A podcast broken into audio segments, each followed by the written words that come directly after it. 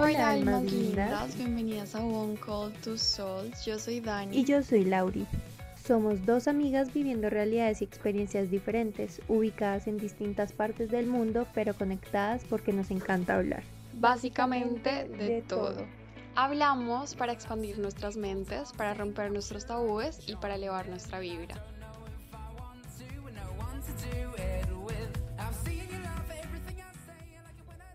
Hola almas lindas. Hola, ¿cómo están todos el día de hoy? Estamos súper felices de estar otra vez aquí grabando un podcast para ustedes, esta vez con un tema súper, súper interesante, algo que simplemente está en el cotidiano vivir de todas las mujeres. Estoy demasiado feliz por el tema que tenemos para ustedes en este, en este nuevo capítulo. La verdad, eh, lo esperé toda esta semana, entonces espero que ustedes también se emocionen tanto como yo.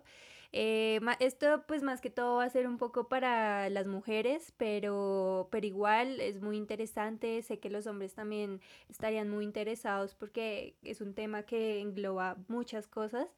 Entonces, pues nada, eh, te es una gran invitada el día de hoy, que eso también me tiene demasiado contenta. Y pues nada, Dani, démosle paso pues al, al tema de hoy ya no les dejemos más espera esto. Entonces. Más intriga. Sí. bueno, el tema entonces de hoy es todo acerca de la menstruación y el tabú que eso significa en la sociedad. ¿sí? Vamos a estar resolviendo muchas dudas que todas hemos tenido y todos, todos, mejor dicho, hemos tenido eh, acerca de este tema. Eh, vamos a cuestionarnos también, pues, qué es lo que se nos ha enseñado, que es lo que hemos escuchado toda la vida eh, por nuestra cultura, nuestro, nuestra familia, bueno, todo nuestro contexto acerca de este tema. Y también eh, pues vamos a estar tocando no solamente el ámbito físico, lo que significa literalmente menstruar o lo que esto significa en el cuerpo de la mujer, sino también eh, lo que influye psicológicamente, emocionalmente, inclusive espiritualmente. Entonces, sin hablar más, vamos a darle la bienvenida a nuestra invitada de hoy, que es Paola. Eh, Paola, bienvenida. Muchísimas gracias chicas por la invitación. Estoy súper feliz de estar aquí con vosotras en este proyecto tan maravilloso. Em, mi nombre es Paola.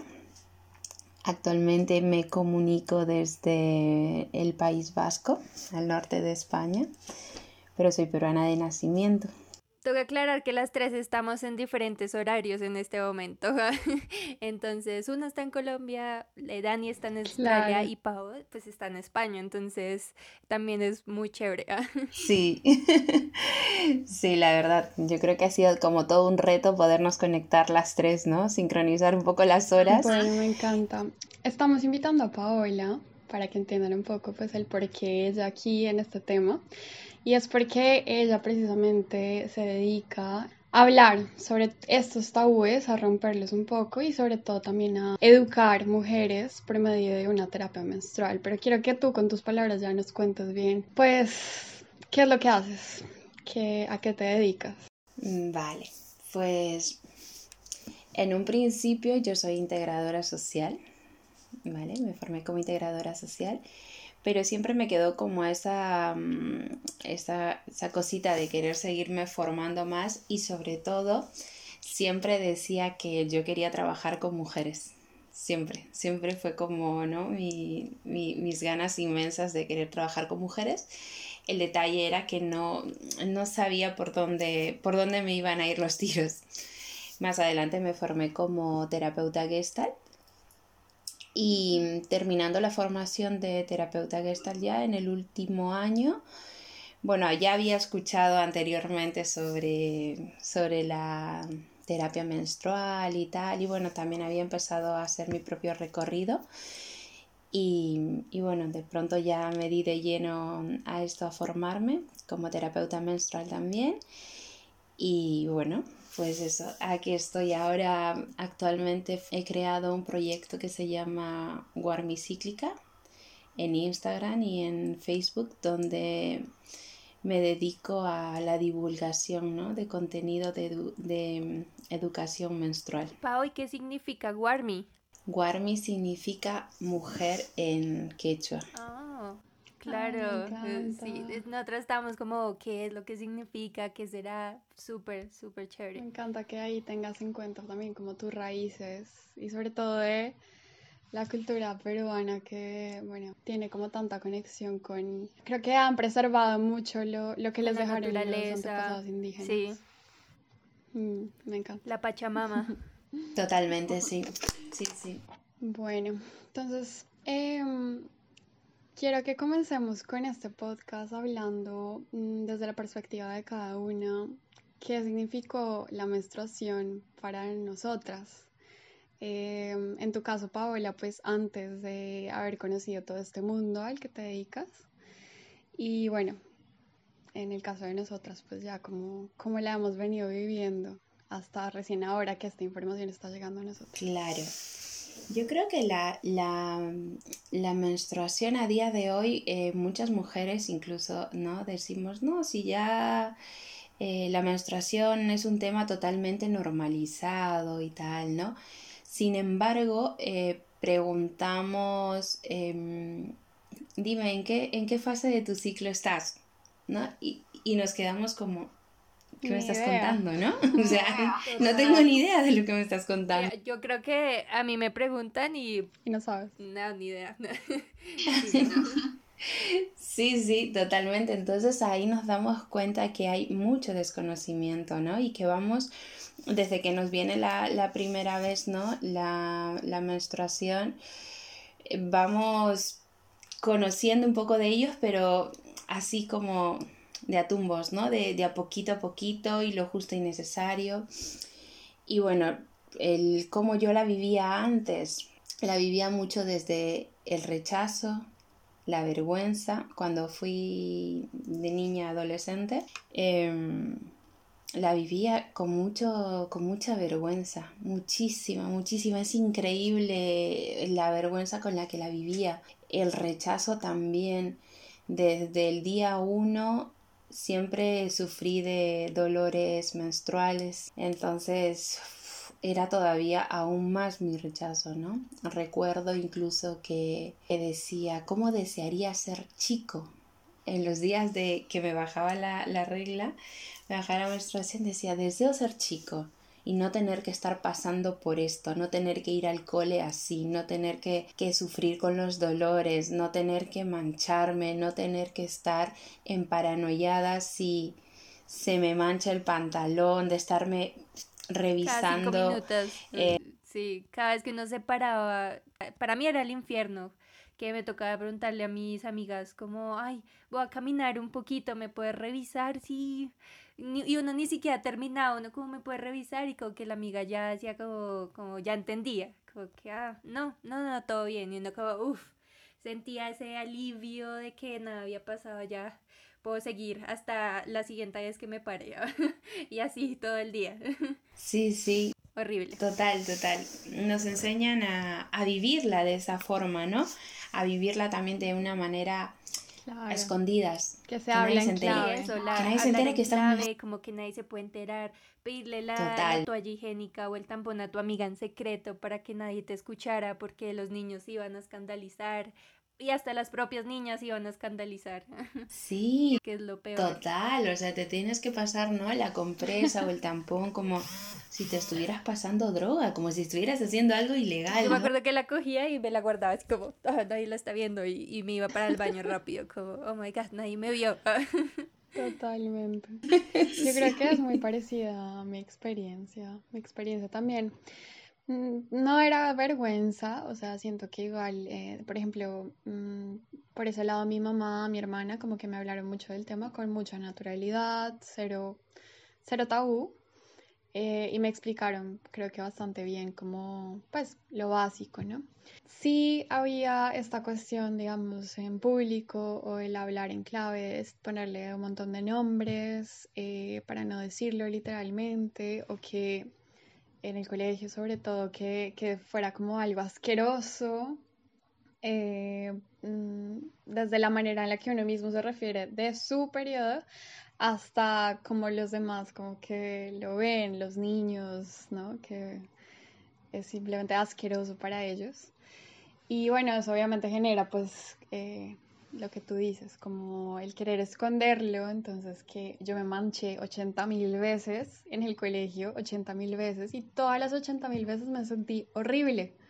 Me sentí horrible, me sentí culpable porque como no me iba a acordar de cambiarme a tiempo la, la toalla higiénica o el tampón o lo que y uno Solo, y, y, uno a esa edad solo preocupado por jugar o bueno, estar con los amigos, pues uno se le olvidan esas cosas. Y, y, es, y estoy de acuerdo contigo de que uno se siente culpable como, ah, porque no lo hice o porque no llevé las toallas higiénicas suficientes. A mí me pasaba mucho que a mí se me olvidaba, yo de pronto no las llevaba las suficientes y me tocaba como pedir, como, ay, ¿me prestas? Eh, también me sentía culpable, como, ay, no, soy la peor, ¿qué, qué es esto? O ese desorden también con tu, con tu ciclo, es, sí, la verdad yo siento que tuve una mala experiencia. o sea, como que en, en, retrospectiva estaba pensando estos días como voy a, voy a hablar sobre este tema, cómo fue mi experiencia y, y fue, puedo decir que fue horrible, fue, fue una mierda, perdón, lo digo de, con estas palabras, pero sentía vergüenza, me, no, era dolor, como que odiaba, me odiaba todo, odiaba eh, que me llegara a odiar, me odiaba a mí, como, como en esos días los cambios de humor que uno no los entiende. Yo creo que todo esto es literalmente producto de, lo que estamos hablando, de cómo nos lo mostraron, de cómo nos lo enseñaron y de cómo socialmente estaba visto, porque si no, creo que no, pues no se hubiera tomado de tal manera la experiencia desde que uno es más chiquito. Sí, hay como poca educación, ¿no? Se, se habla con muy poca eh, naturalidad de esto. En el colegio prácticamente no te dicen, simplemente te dice la etapa cuando te va a bajar la menstruación y a partir de ahí es como si te baja no estás embarazada y cuidado con quedarte embarazada, que ahora eres una mujer fértil, ¿no? Y es, ya está. Tu ciclo se reduce a eso, tu vida menstrual se reduce a eso. Y ya está, no hay más, ¿no? No no hay, más educación, no hay más de, bueno, conócete en tus fases, ahora te pasará esto, entiéndete, no te juzgues, mírate con cariño, porque esto es solamente una fase, ¿no? No hay eso, no te enseñan a vivirla con naturalidad. El, no te dicen tu sangre no es un desecho, no es basura, no es asqueroso, no huele mal, más bien todo lo contrario. Desde, lo, desde la publicidad que consumes, ¿no? Ya te están diciendo, hemos sacado la mejor compresa del mundo mundial porque es antiolores. Ya te están diciendo que hueles mal, ¿no? Eh, ya te están diciendo que eso es asqueroso. Hace poco salió una noticia de unos, bueno, yo me río porque, en fin. De los alemanes. Los alemanes. Fue como ver la foto, ¿no? De tres hombres diciéndote a ti, mujer, lo que tú necesitas ¿no? Para tu salud menstrual. Fue como escóndelo, que nadie lo vea y volvemos a reforzar ese mensaje, ¿no? Con esta publicidad de mira, hemos creado esto para que no te dé asco tocar, no te ensucies y, y, que nadie lo vea y que nadie que comparta el baño contigo vea tu sangre, ¿no? Es como... Además ellos diciendo directamente que es horrible y que es asqueroso, o sea, con las palabras. Sí, sí, te están diciendo todo, te están diciendo todo esto, ¿no? Y es como, perdona, pero llevamos años menstruando, o sea, y te vas a creer mejor porque has inventado un mísero guante, ¿no? Es como... A mí lo que significa, pues ya entraremos en ese tema más adelante, pero quiero mencionar, pues, de lo que están hablando de este artículo, de este invento, ¿no? Entre comillas. Eh, todo esto genera un impacto ambiental tremendo, ¿no? O sea, nada más los tampones y las toallas y es como que, ok, en su momento Y agregarle un guante. Claro. En su momento habrán significado, pues, no sé, un avance en qué sé yo, pero, pero si uno ya estamos en el 2021, ah, preocupándonos por los temas del 2021 y es como uno de los temas del medio ambiente, ¿no? Como generar un impacto. Pero bueno, Pau, Yo quisiera saber en qué momento sucedió algo que te hizo querer saber más sobre el tema y cambiar esta perspectiva que tuviste sobre la menstruación. Mm, vale.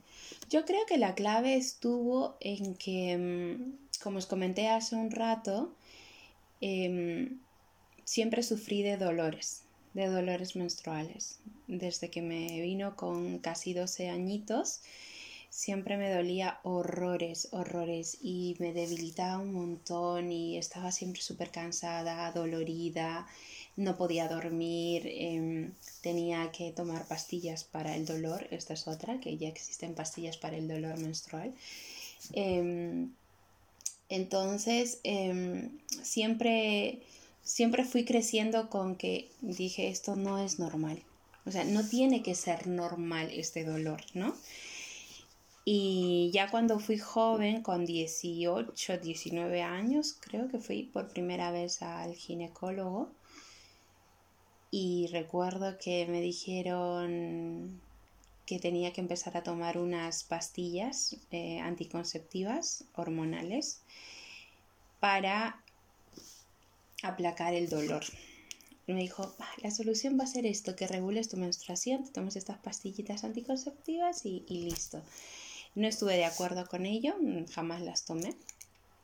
Y, luego iba escuchando más adelante, escuchando poco a poco sobre mm, las copas menstruales. Y, pero fijaros, ¿no? Habían tantos años donde me habían dicho que mi sangre es asquerosa, mi menstruación es sucia. Eh, que el solo pensar que al quitarme la copa me voy a manchar los dedos con sangre fue como, no, le dije a mi amiga, uy, no, eso no es para mí. Le dije, no, no, no, uy, no, eso de mancharse, no, tal. Me decía, a ver, te manchas un poquito, pero ya está, ¿no? Ella lo hablaba con total naturalidad.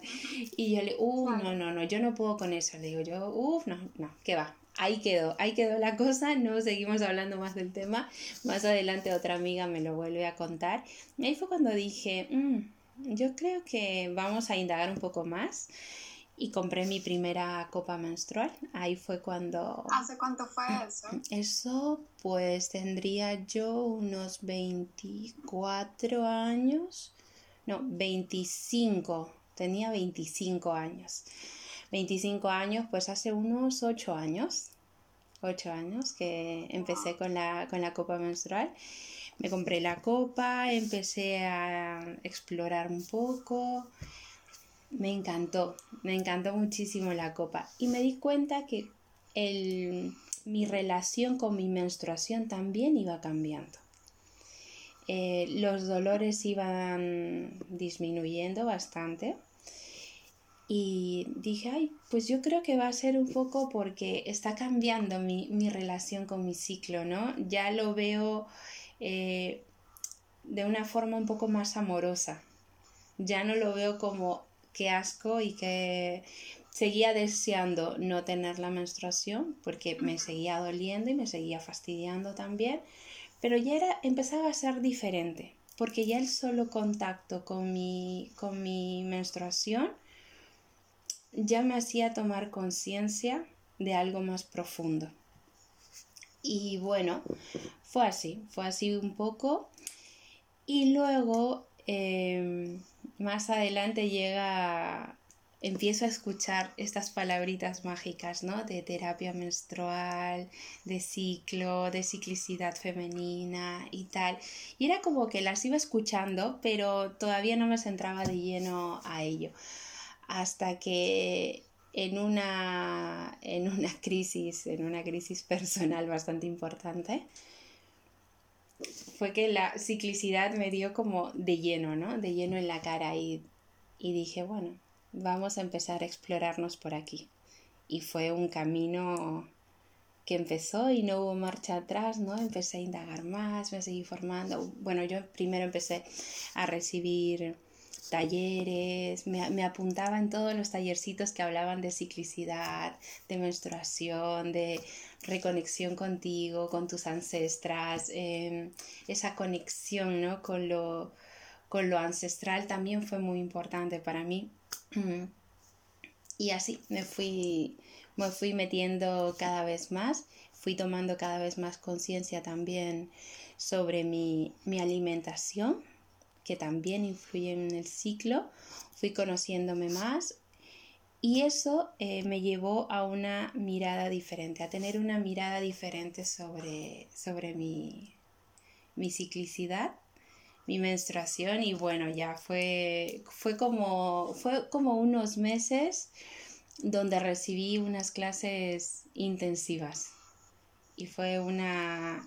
Hubo que también un trabajo de, de construcción ahí, un trabajo de construcción porque fueron muchos años, ¿no? Muchos años recibiendo los mensajes de que reforzaban mi rechazo a mi menstruación y de pronto empecé a escuchar cosas como tu menstruación es importante, escucha tu ciclo, atiéndete, tu sangre, em, tu sangre te da pistas de cómo está tu cuerpo por dentro, escucha tus tu mente, escucha tus emociones, cómo te sientes en cada fase y como fue como wow. O sea, estoy... Fue un poco así. O sea, yo ahorita que te estoy escuchando, siento que estoy en, en el 1% o menos de...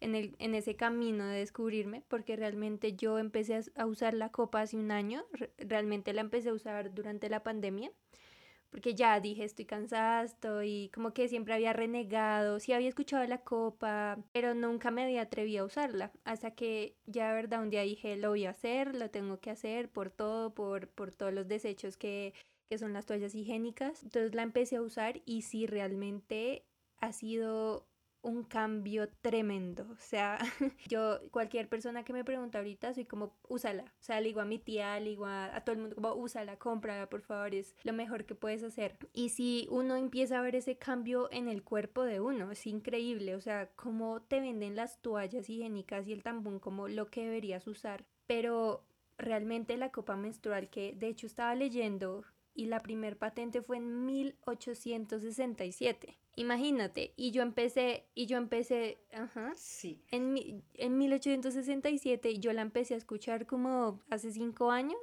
como que estuvo famosa hace como cinco años, y, y es como todo este monopolio de, del sistema que te quiere vender solo las toallas y los tampones y eso es lo que tiene que ser. Y esta que es un invento realmente increíble para nosotras, la ropa interior que, que se puede mm, reutilizar. Pero sí, realmente el cambio que he tenido con la copa ha sido increíble. Estoy aprendiendo a conocerme, aprendiendo a conocer mi sangre que es una cosa que ha sido increíble, como la cantidad, o sea, yo no sabía la cantidad de sangre que uno, que uno piensa que es, que es una fuente de sangre, pero realmente cuando un mar, de, sí, porque la toalla lo hace ver así, como que uno se cambia y se cambia y se cambia, uno es como, pero ¿dónde sale tanta sangre?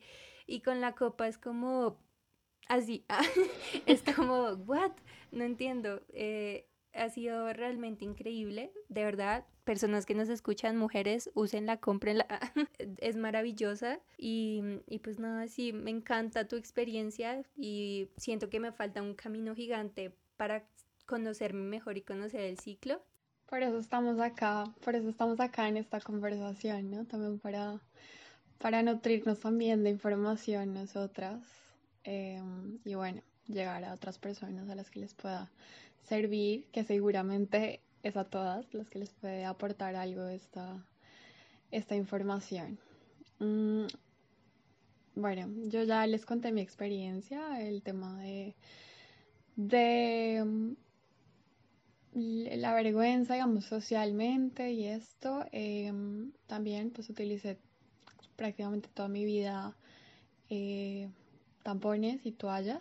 Vine a conocer la Copa en 2016, más o menos, porque ya estaba interesada un poco en, en, todo el tema ambiental, en hacer cosas que, sin o sea, tener hábitos que no tuvieran un gran impacto a nivel ambiental. Entonces, eh, en blogs. Eh, sinceramente, no, me acuerdo específicamente por dónde me llegó esa información, pero de alguna forma vi que era una opción eh, para las mujeres. Eh, leí reviews, me acuerdo, de gente utilizándolo y me parece súper interesante pues intentarlo, probarlo. En ese momento estaba yo planteándome hacer un viaje largo, entonces se me hacía perfecto para, para utilizarlo en ese viaje, ya que pues lo que hablaban sobre la copa es como que la puedes tener puesta varias horas, muchas más que lo que te aguanta un tampón o una toalla.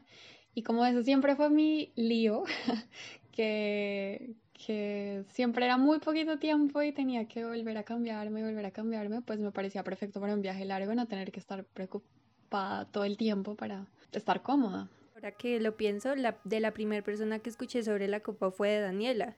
Cuando iba a hacer su viaje, ella fue la que me comentó y er, como que era algo nuevo. Yo, ah, súper chévere, como interesante, pero pues. sí, creo que tú fuiste la primera persona de la que le escuché sobre la copa y... igualmente, yo también se lo recomiendo a, a las mujeres que conozco, se lo recomendé a mi hermana mayor, a mi hermana menor también, em, que también es, bueno, lo que decíamos, hay un tabú gigante con respecto a todo.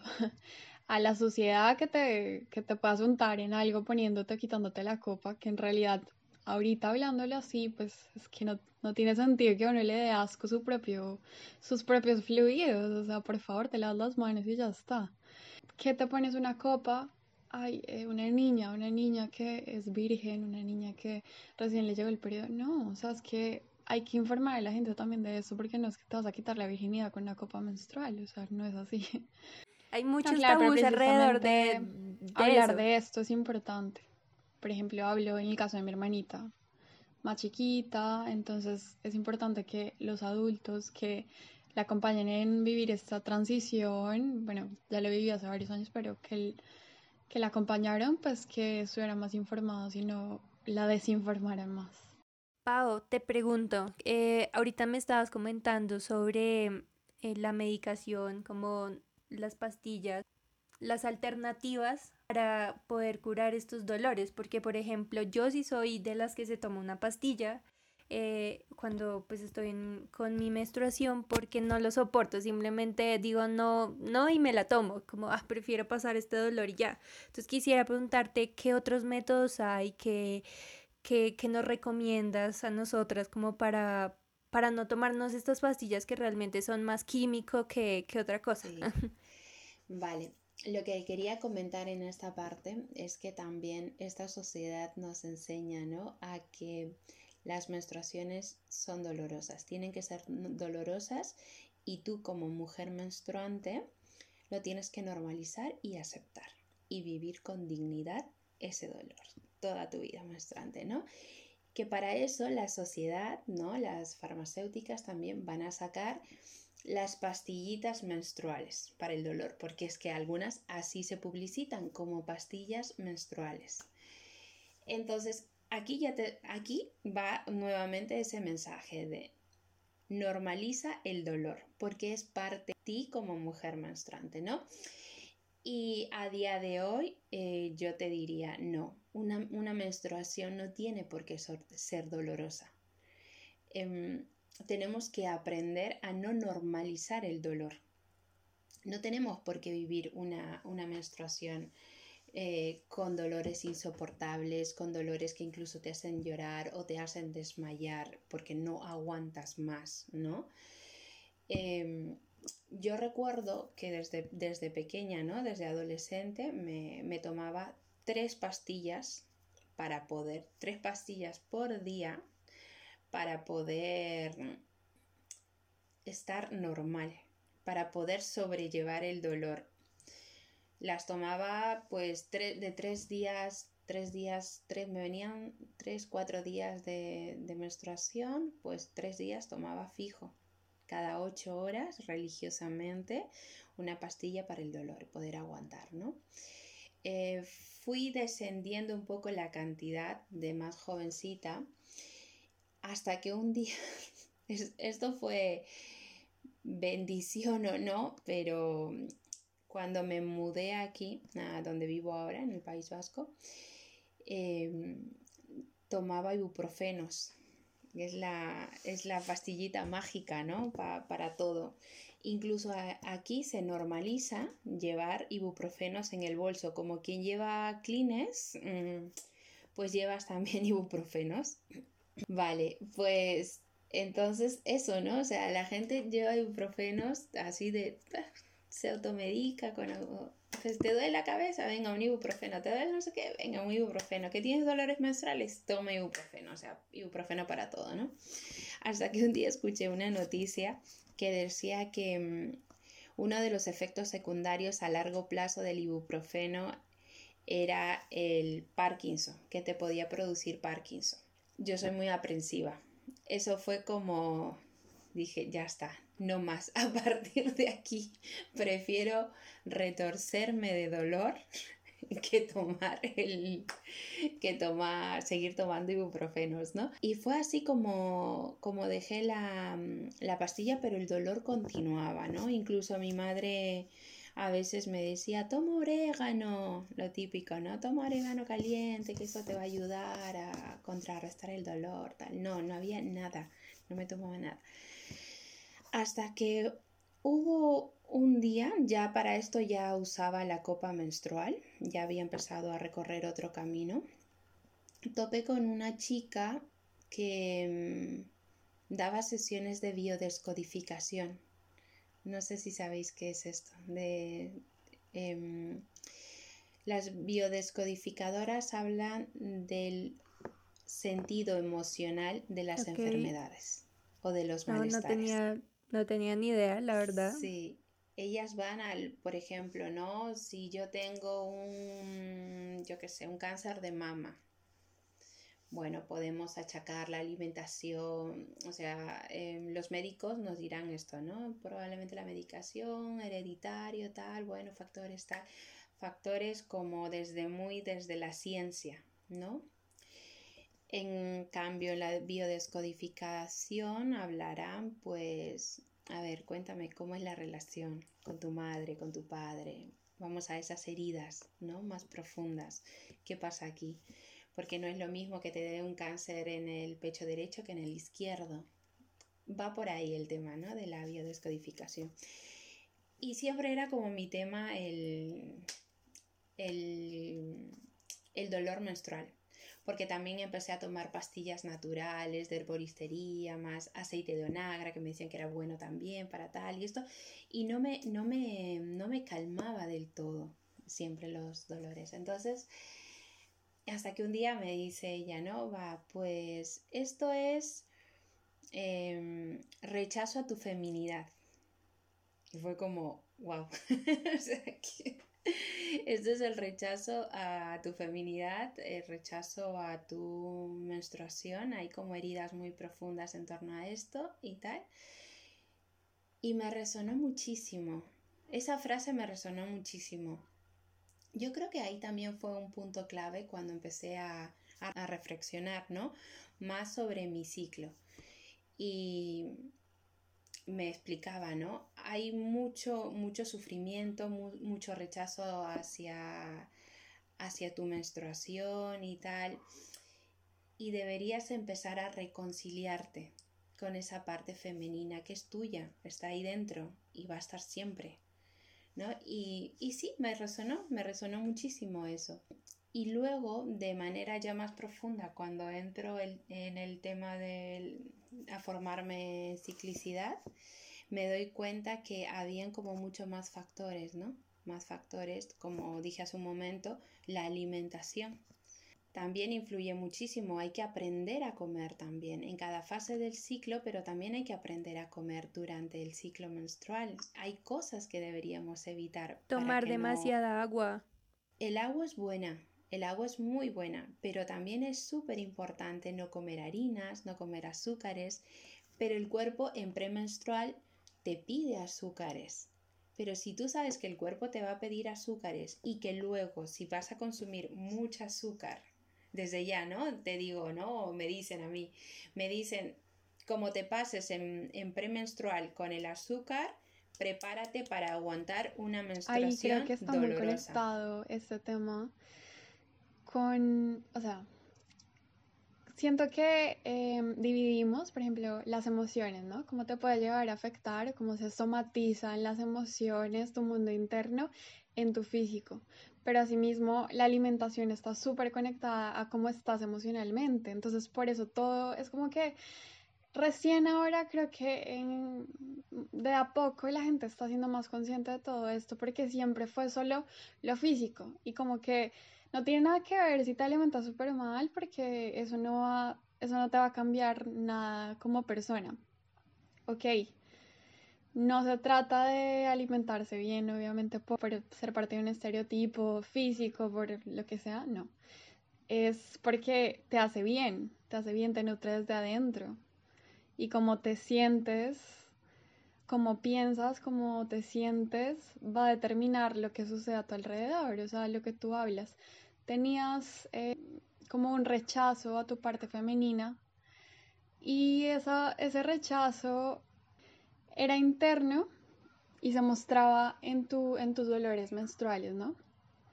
Antes te hubieran dicho, no, o sea, es algo absolutamente médico, es algo absolutamente físico, tienes algo, o sea, o bueno, es normal, como nos dicen, ¿no? Nos venden que se tiene que sufrir la menstruación, eh, pero está bueno uno también ser consciente y no solamente en este caso de dolores menstruales, sino en general, ¿no? Uno también preguntarse qué está pasando dentro mío para que para que me sienta de esta manera físicamente, para que me estén pasando estas cosas.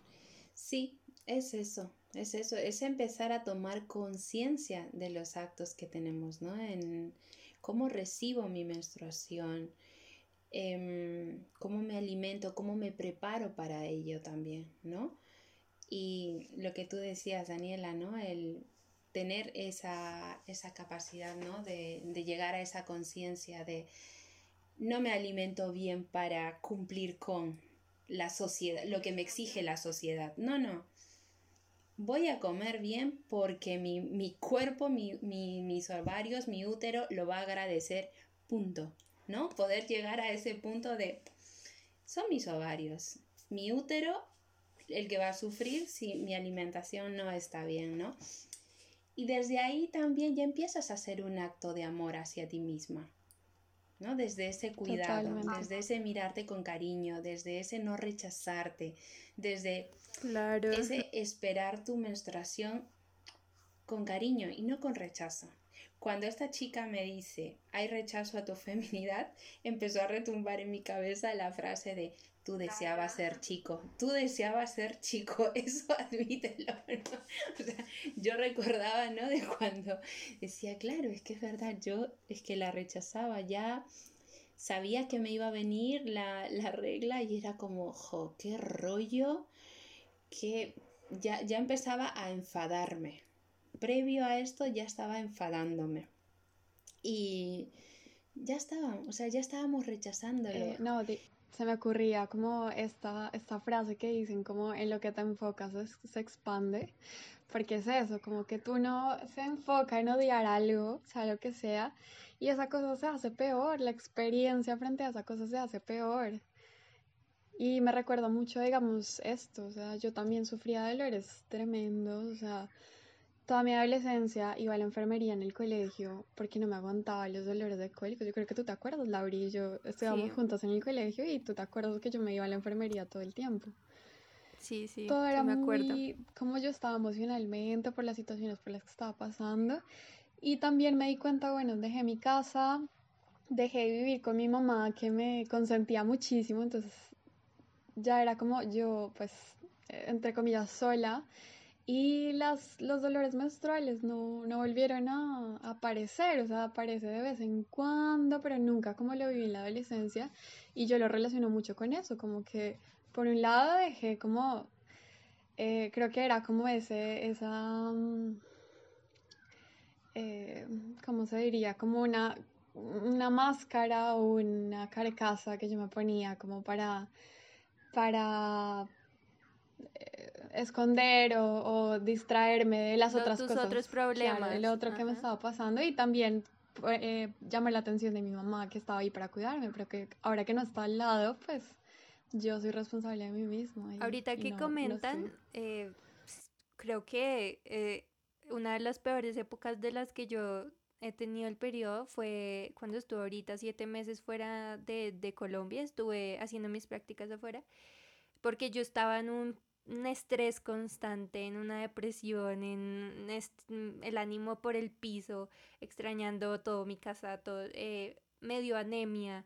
Entonces cada vez que me venía el, el periodo era, me desmayaba, a mí nunca me habían dado estos dolores, pero ahorita que lo mencionan, claro, yo estaba en un estado de estrés, de tristeza constante, de, de miedo, entonces sí creo que fue una de mis épocas en las que peores yo sentí mi menstruación y en las que de verdad una vez casi me desmayo por lo mismo, por lo que me dio anemia, porque, bueno, todo en mí, en mi sistema físico y mental estaba fallando.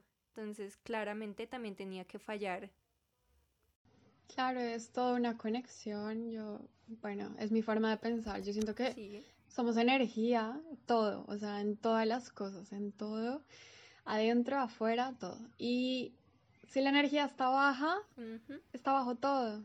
Igual con la comida, ¿no? O sea, la comida que no está viva, como una fruta, unas verduras, no sé, la comida que no tiene como esa vida, tiene energía más baja. Y comemos puras cosas súper artificiales, eso no no nos aportó tampoco nada nuestra energía y también, o sea, creo que así, todo conectadísimo con todo.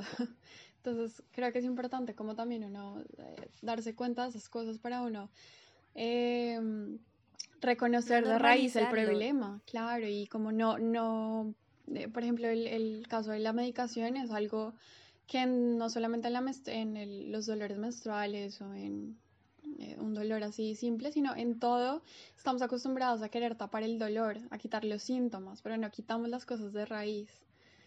Entonces no, el dolor va a volver.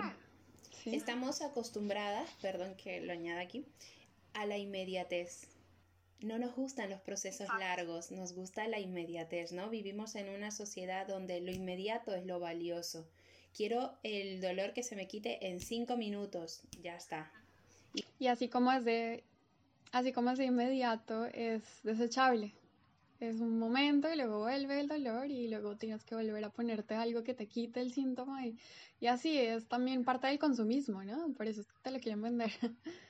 Eso me pasó con la copa al principio, como que no, no la entendía y como que quería que funcionara ya y ya, pero literalmente fue un proceso, eh, acomodarme a la copa, a poder ponérmela, a saber cómo me la ponía. O sea, la primera vez yo, yo me acuerdo que le dije a Gaby, que es una amiga que tenemos en común, con Dani, ella está estudiando medicina y ella también me, me incentivó a usarla y yo le decía al siguiente día como, pero es que me manché, no funciona, o sea, no funciona, no funciona. Ya, ya estaba descartándola como, ay no, ya no me funciona tampoco, pero pues claro, tenía un proceso total y yo lo quería así ya porque estaba cansada y cuando ya ahorita la sé utilizar es lo que les digo, es maravilloso. Sí, sí, sí. Totalmente. Algo que quería añadir también a lo del, lo del dolor, ahora que os escuchaba, eh, una, luego más adelante, una de mis maestras eh, nos dijo, ¿no?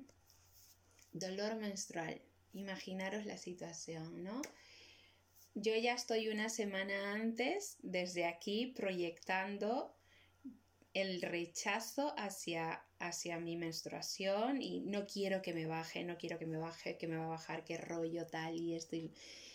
El cuerpo tiene que seguir su proceso natural. Entonces hay como una contradicción, ¿no? De lo que el cuerpo tiene que hacer, seguir su proceso natural, pero tú desde aquí estás mandando a, al rechazo, ¿no? Estás mandando información de rechazo, rechazo, y al final el cuerpo se encuentra ahí en un colapso de déjame salir, es que tengo que salir, ¿no? Esto también produce el dolor. Esta, esta es, de, es de rechazo. Resistencia. sí, sí, eso es, esa resistencia. Bueno, y un tema importante en esto es como, ¿qué papel tendrían los hombres en esto? Cómo también los educamos, porque hacen parte del problema, lo que hablábamos anteriormente. Nos daba pena que los niños en el colegio nos daba, o en la universidad, nos da pena que vieran si nos manchábamos, como que igual son un papel clave para este rechazo, para que lo sintamos feo, para que hablen mal de uno, como el que dirán. Entonces, ¿cuál crees que es el papel de ellos? Además de que los eduquen en la casa, claramente. Claro. yo pienso que mm,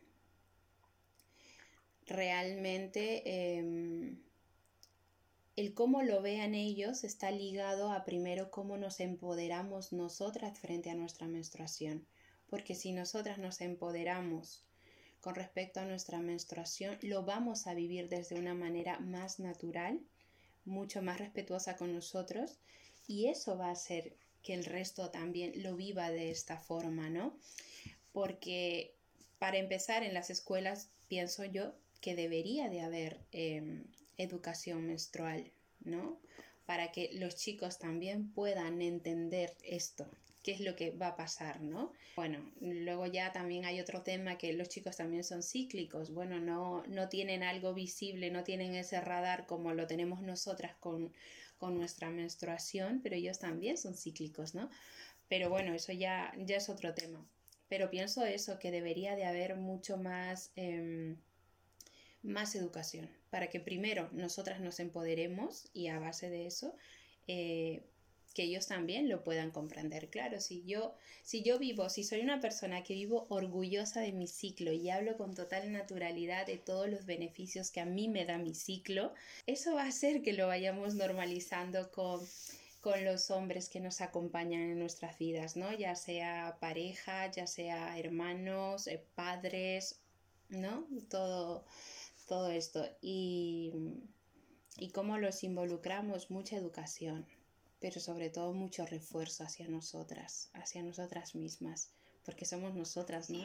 Me parece muy importante porque, por ejemplo, ahorita yo estoy en una relación y realmente es muy importante quererse y conocerse uno mismo porque cuando uno está en eso la sexualidad y uno está en, en los días, es complicado hablar de este tema. Ellos son como como que dicen no me importa, pero a la vez es como esa duda, como, sí, como que no lo entienden y pues a uno le da como pena, pero es importante hablar de, de, pues de estos temas con la pareja porque ellos lo entienden también a uno, entienden cómo está uno hormonalmente, aunque me parece importante no justificar algunas emociones en, en tu menstruación o estar hormonalmente pues afectada. Porque sí me ha pasado que pues algunas peleas pueden afectar por lo hormonal que esté en esos días, pero no justificarte en de pronto en eso, siempre como, ay, es que estoy en mis días. o que la pareja te dice, ay, estás brava, estás en tus días. Y no es como, no, o sea, porque si estoy brava tengo que estar en mis días, no entiendo, eso me parece Ah, creo que eso me pone de súper mal genio, que, que, es como, ay, estás brava, estás en tus días, y no es como, tiene que ver eso? O sea, ¿por qué me mencionas eso en la discusión? Sí. No sé si les ha pasado también. Sí, me hace mucha gracia, ¿no? Ese, ese comentario. Eh, porque es típico, ¿no? Cuando, cuando sacas el genio, ay, pero ¿qué estás mostrando? Tal, o no, es verdad que en cada fase sí que estamos muy diferentes y es importante conocernos aquí, ¿no? Y también comunicar desde ahí. Porque, eh, bueno, me imagino que habéis escuchado Em, la típica frase, las mujeres necesitan un manual para poder entenderlas. Uy, sí, también detesto esa frase. Sí, sí, sí, o sea, es como tampoco somos tan, tan complejas, ¿no? Pero sin embargo, cuando conoces tu ciclicidad, dices, oye, hay un manual, ¿lo quieres conocer? ¿En serio me quieres conocer? Pues conóceme a través de mi ciclicidad, conóceme mis fases, vamos a hablar el mismo lenguaje, ¿no? Para mí esto eh, precisamente es no de, tal vez sí, somos muy complejas en, en esto o no. la cuestión es qué tan normal es esa complejidad, qué tan tabú es, porque es, el, es el, la diferencia. Que tú puedes decir, ok, si las mujeres pasamos por diferentes fases durante nuestro ciclo y tenemos, nos manejamos por diferentes energías y tal vez en una, en una fase estamos con mucho mejor humor. Eh, no significa que no, mm, como dice Lauri, no significa que eso determine específicamente eh, el que, lo que sea que sea nuestro argumento para estar molestas o felices o lo que sea, obviamente no. Pero sí son cosas químicas, hormonales, que suceden en nuestro cuerpo y nos, nos, eh, nos, ¿cómo se diría? Nos llevan hacia una dirección, digamos, más o menos. Pero si hubiera más conocimiento sobre este tema y así como se hablara con la pareja, eh, yo lo, siempre lo tomé con mucha naturalidad con mi pareja y siento que así debe ser, así también con la familia, ¿sí? Que no porque, eh, ay, con la familia no hablo de esto porque es que es mi, mi privacidad, ¿no? O sea, mi papá también debería saber porque mi papá mismo preguntándome que eh, sobre la copa para mi hermanita, como cómo funciona eso, y yo explicándole a mi papá que obviamente me dobla la edad esto, ¿sí?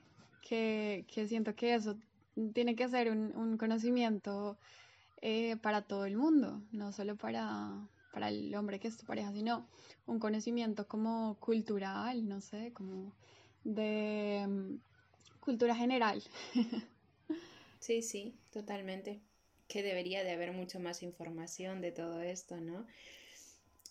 Por eso vuelvo a recalcar, ¿no? Súper importante primero nosotras mismas conocernos para poder eh, desde ese autoconocimiento poder decir, ¿no? Oye, pues mira, en esta fase puedo estar así, me puedo encontrar así, eh, o no me tomes tan literal esto porque, bueno, también le podemos sacar beneficio, ¿no? En nuestra, así por ponerlo por, así, por ejemplo, ¿no? En la fase menstrual y premenstrual estamos más intuitivas, eh, estamos más introspectivas y podemos aprovechar esto, ¿no? Para hacernos unos días de meditación, ¿no? De, vale, pues voy a meditar sobre este proyecto, sobre esta relación, sobre esta situación, porque estoy em, más hacia la escucha, pero hacia adentro, no hacia afuera, sino hacia adentro de, de una misma, ¿no? Entonces lo aprovecho, pues aprovecho esta fase para esto en la fase preovulatoria donde mi energía se dispara, pues mira, la voy a aprovechar para hacer más deporte tal vez, que en otras fases me da más pereza, pues aquí aprovecho, ¿no? Ese es ese conocernos, ¿no? De, para empezar a respetar nuestros ritmos. Eso nos llevará a, mí esto me encanta porque, bueno, creo que no lo mencioné eh, antes en el podcast, pero yo estuve haciendo la terapia con Paola y para mí esto fue súper importante y me cambió mucho la forma de verlo, a pesar de que ya desde hace un tiempo ya no tengo un odio hacia mi periodo, pero igual em, me hizo notar como lo especial que, que soy como mujer, digamos, lo especial que es mi ciclo y también aprovechar como cada momento precisamente con, con la fuerza que tengo en esa fase en específico. ¿sí? No ir en contra de ella, no resistir, no decir, ay, qué pereza ahora. No, sino aprovechar que en esta fase, no me, como tú dices, no me siento con tanta energía, entonces más bien me dedico a mí. Pero todo es del amor. Totalmente. Bueno, em, me gustaría preguntarte también cómo, em, qué significa eh, así, como en resumido, creo que ya hemos estado hablando sobre esto en todo, en todo el podcast, pero qué significa conectar con nuestra ciclicidad y para qué sirve eso.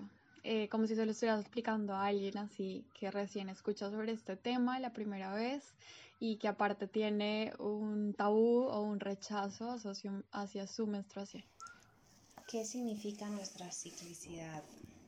Mm. Conectar con ella, sí. Sí.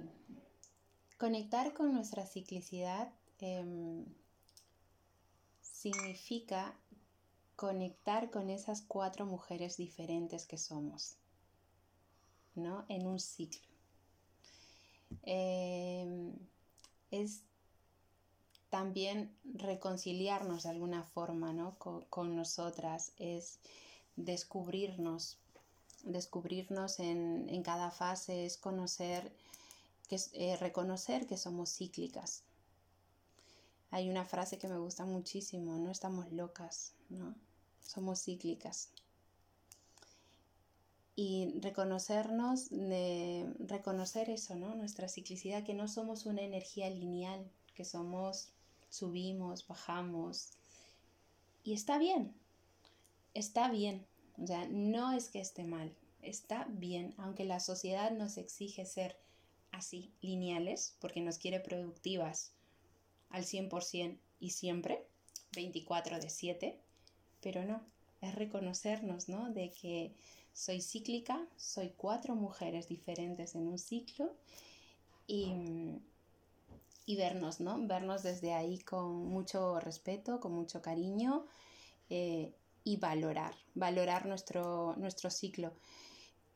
Ciclicidad también para mí significa em, aprender a leernos de una manera diferente. Porque em, hoy ese rechazo que tenía antes con, con mi sangre menstrual, hoy no es un rechazo.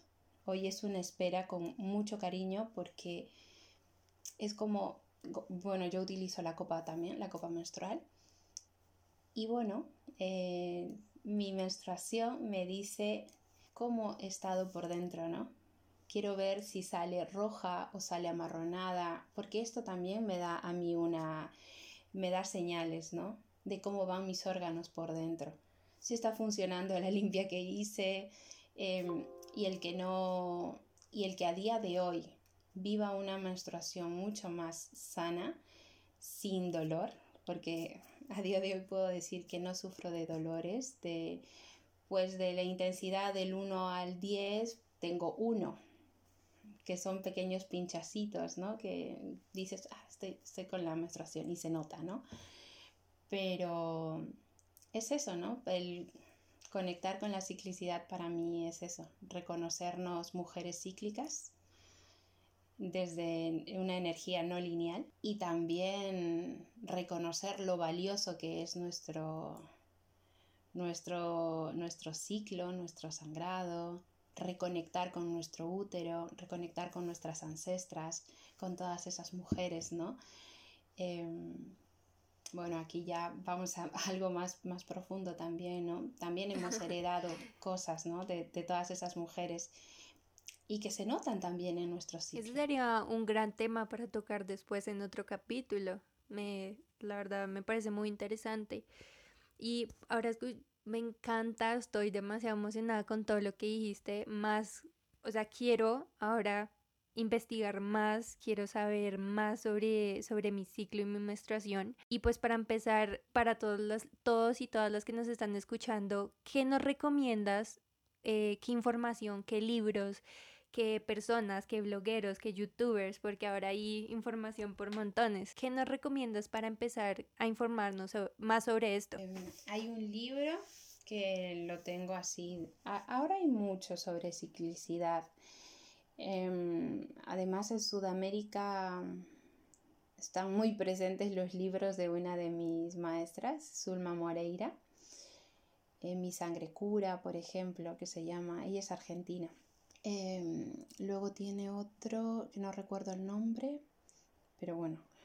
Luego hay otro que se llama Luna Roja, que es un libro también bastante, bastante completo y es del año 94, o sea que ya había ¿no? información desde el año 94 que hablaba sobre, ya habían libros que te hablaban sobre la ciclicidad, de que no somos energía lineal, ¿no? De que somos cuatro mujeres diferentes en cada ciclo, ¿no? Y mm, esos, esos libros eh, aconsejaría así como, son, como que son los, los primeros. Luego ya hay otros que también hablan sobre círculos de mujeres y tal, pero el libro que tengo ahí en la, en la mesilla de noche es Luna Roja. Me encanta porque además, no sé, creo que genera como mucha curiosidad, como de uno también hacer su propia investigación o, bueno, googleando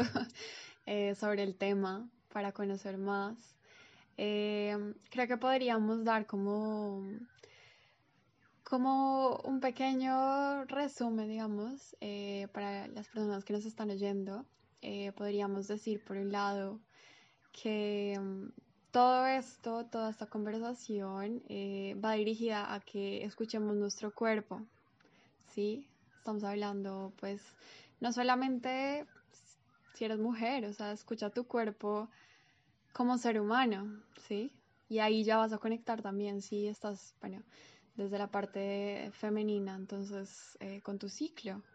Porque, porque hace parte de nosotros, porque es importante, porque la información está ahí, como podemos ver, pero tenemos que estar pues abiertos a recibirla, a buscarla, a también a ponerla en práctica nosotros mismos para conocernos más y para, para también estar mejor, porque todo esto pues va en un pro de, sentirnos mejor.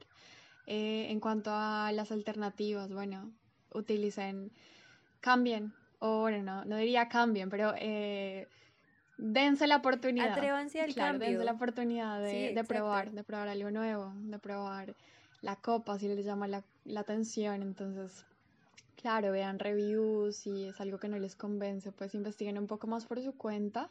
Eh, pero inténtenlo, porque, porque los cambios creo que siempre son buenos y también si, todo, si van dirigidos como desde la conciencia, como desde el bienestar, ¿no? Entonces, eso diría yo, eh, por un lado, ¿no? Y no sé, ustedes si quisieran también como dejar algo. A mí algo que Pau dijo que me pareció hermoso fue algo sobre el amor propio. Y me parece muy oportuno que ahorita estamos encontrando nuestro propio amor en otras cosas que son más físicas, que pueden ser un poco más materiales. Y qué más hermoso que encontrar el amor propio desde algo tan natural y que hace parte de nosotras. Que ahorita estoy súper encantada con eso porque realmente sí, uno no encuentra, o sea, uno busca el amor propio en otras cosas y en algo tan básico como nuestra menstruación me parece increíble y, estoy totalmente de acuerdo de que nos tenemos que aprender a querer más, aprender a conocernos más, no odiarnos cuando nos llegue el periodo. O sea, es algo normal, es algo natural, así así estamos creadas y así somos hermosas y valiosas y poderosas, sobre todo porque además de todo aguantamos todo esto. Somos tan poderosas que nos pusieron a nosotras a, tener esto, a tener estos ciclos y a vivirlo. Entonces me parece increíble. Pau, muchas gracias de verdad. Me parece increíble lo que haces. Me parece grandioso. Creo que todos y todas deberían conocer eh, sobre estas terapias.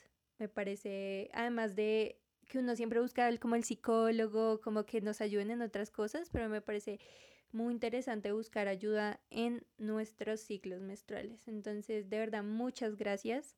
Me encantó y espero que nos podamos volver a ver y a encontrar en otro de nuestros capítulos. Muchísimas gracias a las dos. No, a ti. Me gustaría, me gustaría que, bueno, que si quieres dejar algún mensaje final, obviamente te estamos escuchando súper felices. Nos encanta todo lo que nos has compartido y que también nos cuentes cómo te podemos encontrar en redes sociales, en Instagram, para que, mm, bueno, para que la gente que, que tiene ganas de saber más sobre todo este tema o tal vez contactar contigo, pues te encuentre allí. Em, bueno, en las redes sociales estoy, me encontráis como Guarmicíclica, con W, Guarmicíclica, eh, que ya os dije, significa mujer cíclica. Y bueno, de momento me encontráis ahí. Todavía la página web está en construcción, así que bueno, ya, ya, os diré más adelante. Pero ahí subo contenido, sobre todo en Instagram. Eh, subo contenido así interesante o, o, preguntas que nos llevan a la reflexión sobre cómo vivimos nuestro ciclo, ¿no? Cómo es nuestra forma de estar presentes en esta sociedad como mujer cíclica y menstruante. Y, bueno, ya que lo, lo, tenéis aquí anotado, también quería comentaros eh, que se está preparando, ya, ya está casi casi para, para estrenar una, un diario menstrual donde mm, es una herramienta, fue, fue creada desde la necesidad que yo tenía cuando empecé a registrar mi ciclo, que esto también no lo comenté, pero yo dejaría como un consejo súper importante que empecemos a registrar nuestros ciclos, que empecemos a registrar nuestro día a día, cómo está nuestro, nuestras emociones, cómo está nuestra mente, cómo están nuestros pensamientos, cómo está nuestro cuerpo, ¿no? Y este registro poco a poco nos va a ir eh, dando pistas muy importantes sobre cómo se mueve, ¿no? Cómo nos movemos en nuestra ciclicidad. Entonces, eh, de ahí surgió pues la, la, creación del, diario menstrual, donde, donde poder registrar todo, todo esto que os estoy contando, ¿no? Cómo, cómo está mi mente, cómo está mi cuerpo y cómo están mis emociones. Es una agenda, agenda diario preciosa, preciosa, con unas ilustraciones muy bonitas. Vendrán también unos diagramas eh, lunares para poder registrar de manera resumida todo tu ciclo. Y bueno, luego también unas pautas de todo lo que tienes que registrar, ¿no? Así que eso, contaros eso. Si, me empezáis a seguir en, en, Instagram, bueno, pues ahí iré contando un poco. Síganla, Síganla, yo la estaba viendo y hace videos demasiado chéveres e informativos. Así súper tiktokera, me encanta. Entonces, de verdad, síganla, me, me, me, encanta tu página y estoy muy emocionada por la agenda. Ya quiero verla pronto. Eh, la estaremos promocionando también en nuestras redes sociales. Claro que sí. Y bueno, a nosotros también nos pueden encontrar en Instagram, nos van a ver tagueados, pues vamos a estar tagueando a Paola también en, este podcast. Y mm, nosotros estamos como One Call to Souls, eh, así como el nombre del, podcast, con numerito. Con numeritos, y Con numeritos, no con letras. Eh, y bueno, obviamente cuando salga la agenda la quiero tener para empezar eh, pues más organizadamente este proceso de autoconocimiento y para mostrárselas también a ustedes y contarles pues por dónde la pueden conseguir. Lo mismo sigan a Paola para que se enteren de todo esto.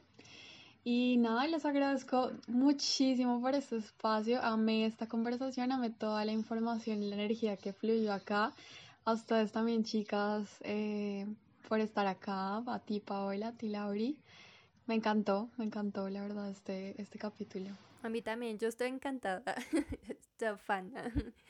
Y pues para otra vez, nuevamente, muchas, muchas gracias por abrirnos este espacio, por venir y confiar en nosotras, que también estamos empezando este proceso. Entonces, eh, muchas gracias por hacer parte de esto.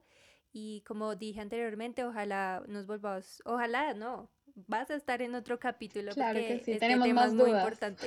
Sí. tenemos muchas más dudas para, para solucionar. El siguiente es más de las ancestras, de las mujeres anteriores. Muy importante. Por mi parte también agradeceros muchísimo por la creación de este espacio, ¿no? Y poder... Y, y tener todo este interés, ¿no? Que, que, pueda llegar a muchas más mujeres. Cuando descubres esto, dices, wow, qué maravilla, lo quiero compartir con todas las mujeres que conozco, ¿no? Y quiero que sepan y quiero que se descubran y quiero que aprendan, ¿no? Y con esto yo sé que va a llegar a muchísimas más mujeres. Así que gracias por eso también.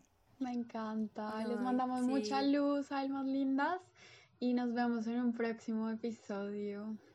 Nos oímos en una próxima. Siempre me confundo. Siempre, sí.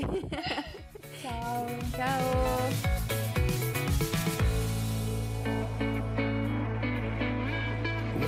And people